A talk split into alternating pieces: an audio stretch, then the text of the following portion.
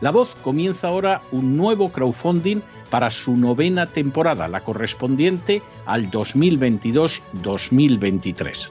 Lo hace además en unos momentos en que la libertad de expresión está más amenazada que nunca en décadas en España, en Hispanoamérica y en el resto del mundo. Una vez más, como en las temporadas anteriores, está en sus manos la conclusión o la continuidad del programa La Voz. Debido a la crisis económica creciente, al cambio del dólar en relación con el euro y sobre todo a la censura del programa en redes con su correspondiente desmonetarización, en esta novena temporada nos vemos obligados a subir el objetivo hasta la cifra de 130.000 dólares. Con el crowdfunding se mantiene la emisión en directo, en abierto y de forma gratuita del programa a través de YouTube, iBox, SoundCloud, Spotify, Apple Podcasts, Google Podcasts, Tunnel y Stitcher. Además, por supuesto, de en cesarvidal.tv. De hecho, es este crowdfunding el que permitirá poder seguir emitiendo en cesarvidal.tv, ya que sin la continuidad de la voz no puede haber continuidad de contenidos en ese canal televisivo. Si la voz, tras la conclusión de esta temporada, no pudiera regresar en el mes de octubre, quizá no sucedería algo tan grave.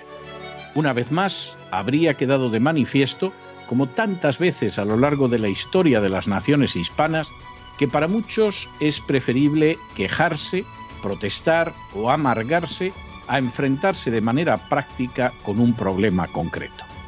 No pasaría nada.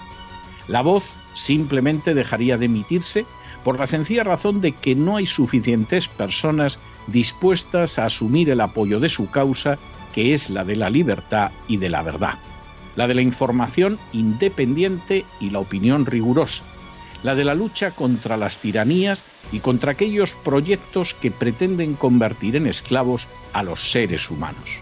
Si piensan que merece la pena seguir escuchando día a día la voz, son ustedes bienvenidos a la hora de contribuir al nuevo crowdfunding que permitirá que puedan escuchar este programa radiofónico una temporada más.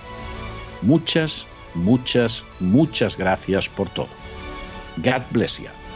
Que Dios los bendiga.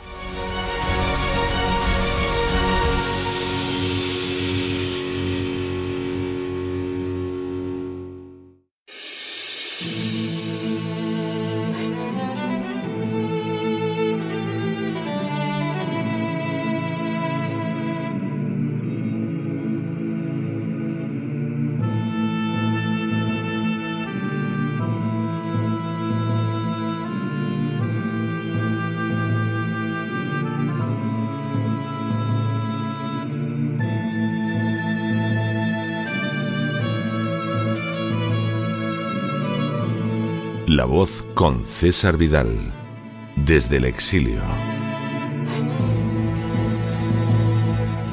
Muy buenos días, muy buenas tardes, muy buenas noches y muy bienvenidos a esta nueva singladura de la voz. Soy César Vidal, hoy es el miércoles 22 de junio de 2022 y me dirijo a los hispanoparlantes de ambos hemisferios, a los situados a uno y otro lado del Atlántico y como siempre lo hago desde el exilio. Corría el año 1967 y más concretamente el mes de junio, es decir, hace ahora 55 años, cuando en Vietnam el Vietcong desencadenó un ataque inesperado contra una de las posiciones defendidas por el ejército de los Estados Unidos. En el curso de las horas siguientes, la práctica totalidad de los oficiales americanos cayó muerta, mientras que los soldados por centenares corrían la misma suerte o eran objeto de heridas graves. Por supuesto, los marines americanos respondieron con encarnizamiento al ataque, pero cuando llegaron refuerzos, las fuerzas del Vietcong se habían retirado, centenares de americanos habían caído en el enfrentamiento, el número de bajas era proporcionalmente pavoroso y todo parecía indicar que su fuego de respuesta había sido muy ineficaz. Convencidos de que los norvietnamitas tenían que haber pagado un pesado tributo por aquel ataque, los americanos comenzaron a buscar en el campo de batalla las bajas de las fuerzas enemigas y se encontraron con que éstas se limitaban a seis muertos, es decir, mucho menos de la centésima parte padecida por las tropas americanas. Abrumados por aquel resultado, los mandos del ejército americano proclamaron que habían causado enormes pérdidas al enemigo y que la táctica del general Westmoreland de ganar la guerra causando tantas bajas a los norvietnamitas que tuvieran que rendirse había tenido éxito.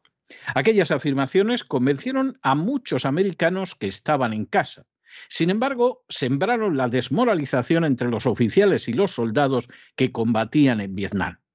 Tras escuchar aquellas proclamas, llegaron a la conclusión de que o bien sus mandos no tenían la menor idea de lo que estaba pasando a diario en el campo de batalla en Vietnam, o bien sí que lo sabían, pero mentían con el mayor descaro al pueblo americano.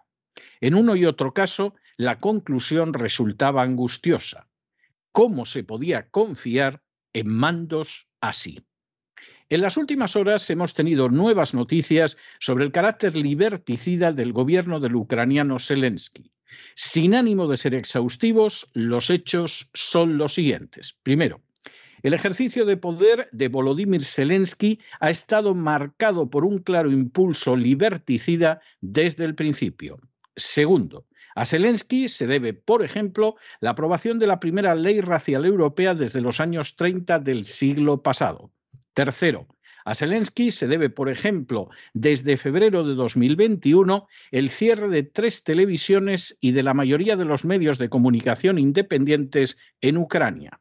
Cuarto, a Zelensky se debe, por ejemplo, la ilegalización de una docena de partidos políticos ucranianos. Quinto, a Zelensky se debe, por ejemplo, en el pasado mes de mayo, el arresto en España del youtuber Anatoly Shari, que tiene casi 3 millones de suscriptores. Sexto, la detención de Shari, que se exilió de Ucrania hace años dado su carácter de disidente, se llevó a cabo en una operación conjunta del Servicio de Inteligencia ucraniano y de la Policía española. Séptimo, la detención de Shari fue presentada por el Servicio de Seguridad ucraniano, el SBU, como el castigo merecido a los traidores. Octavo, la realidad es que Shari recibió asilo político en Estados Unidos en 2012 antes de trasladarse a España.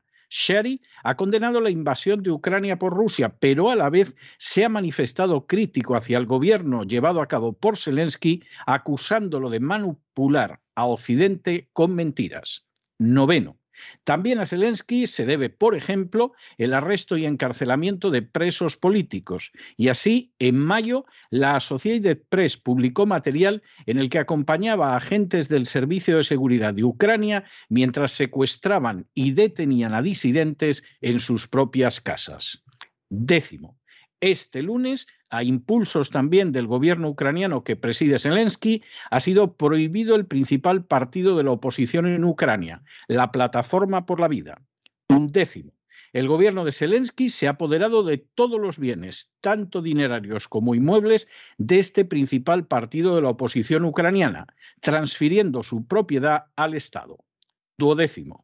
La confiscación de los bienes sin derecho a apelación se sustenta en una ley firmada por Zelensky que además priva del derecho de apelación a las víctimas de esas acciones. Décimo tercero. La Plataforma por la Vida ya había sido suspendida en el mes de marzo junto a otros partidos. Décimo cuarto. La ilegalización absoluta significa la eliminación del principal partido de oposición en Ucrania.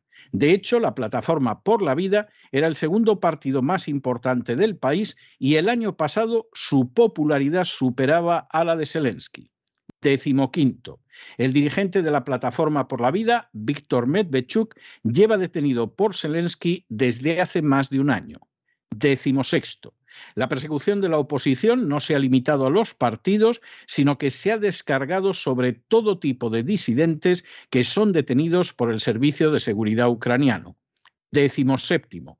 Por añadidura, el gobierno de Zelensky está presionando a los gobiernos extranjeros para que procedan a detener a todos los disidentes de su gestión, un acto que, por ejemplo, ha tenido éxito en España.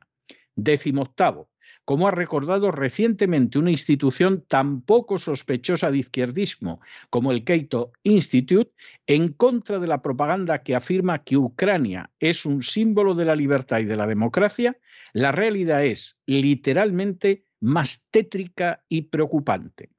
Décimo noveno. Ucrania es una de las naciones más corruptas del mundo desde hace muchos años. Así, en enero de 2022, Transparencia Internacional colocó a Ucrania en el puesto 123 de una lista de 180 naciones. De manera bien reveladora, Rusia aparece en esa misma lista como una nación muchísimo menos corrupta que Ucrania. Y vigésimo, también el informe de la Freedom House para 2022 clasifica a Ucrania como una nación libre en parte con una calificación de 61 sobre 100. Ucrania aparece así a la altura de Filipinas, Serbia y Singapur. De manera bien significativa, Hungría, que ha sido tan atacada por la Unión Europea y las asociaciones pagadas por Soros, aparece en una posición mucho mejor que Ucrania. Causa verdadera vergüenza ajena el contemplar cómo la propaganda de la agenda globalista, del foro de Davos y de la OTAN ha creado una imagen de Zelensky y de Ucrania que no tiene el más mínimo contacto con la realidad. Una nación que se encuentra entre las más corruptas y liberticidas del mundo, un político que se halla entre los más corruptos, embusteros y liberticidas del mundo, aparecen presentados de manera machacona como un ejemplo de defensa de la libertad y de la democracia. Pocas cosas podrían estar más lejos de la realidad.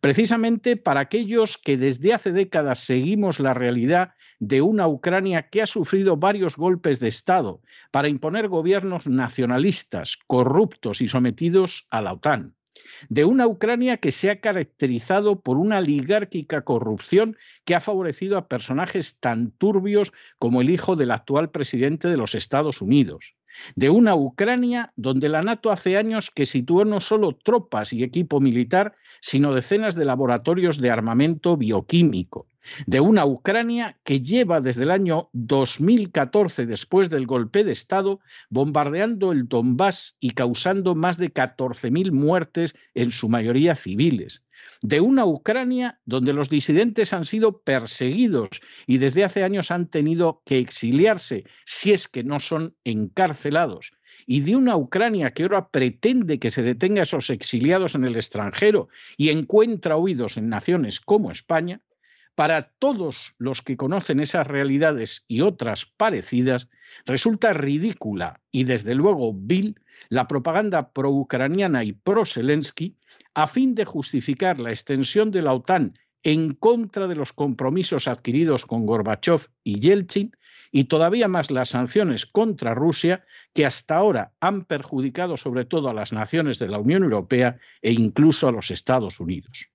Por supuesto, el que se aplaudiera como focas a Zelensky solo puede verse como una clara muestra de sumisión a la agenda globalista o de terrible ignorancia de la política internacional o de una profunda estupidez o incluso de un alcoholismo al parecer incurable.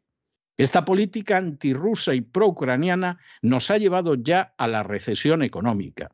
Ha aumentado la inflación que ya existía mucho antes del inicio de la actual crisis en Ucrania y ha empeorado notablemente la situación económica de naciones occidentales y no occidentales, empobreciendo a centenares de millones de personas.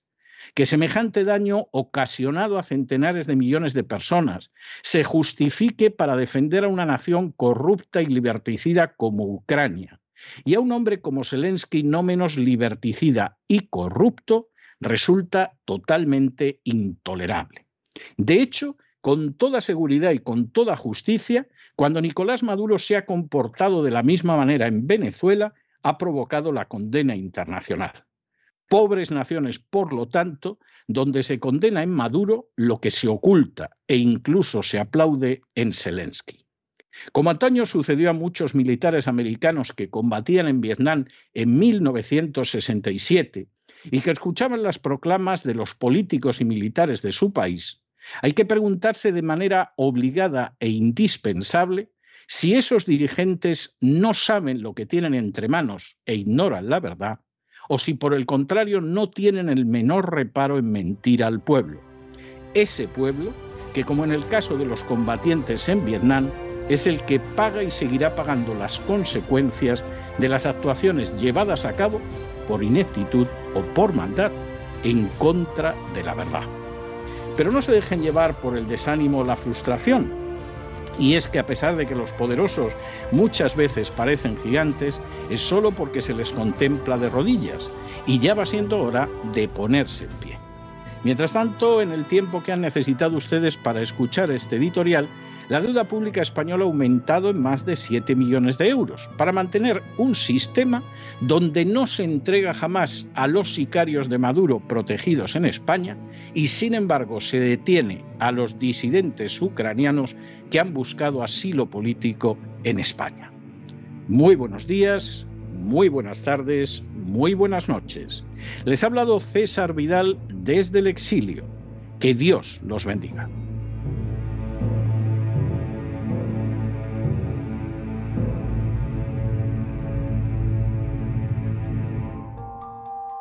Esta sección está patrocinada por crowdfunding con el siguiente mensaje. Nuestro Señor Jesucristo, el único Dios verdadero, es misericordioso y nuestro Salvador.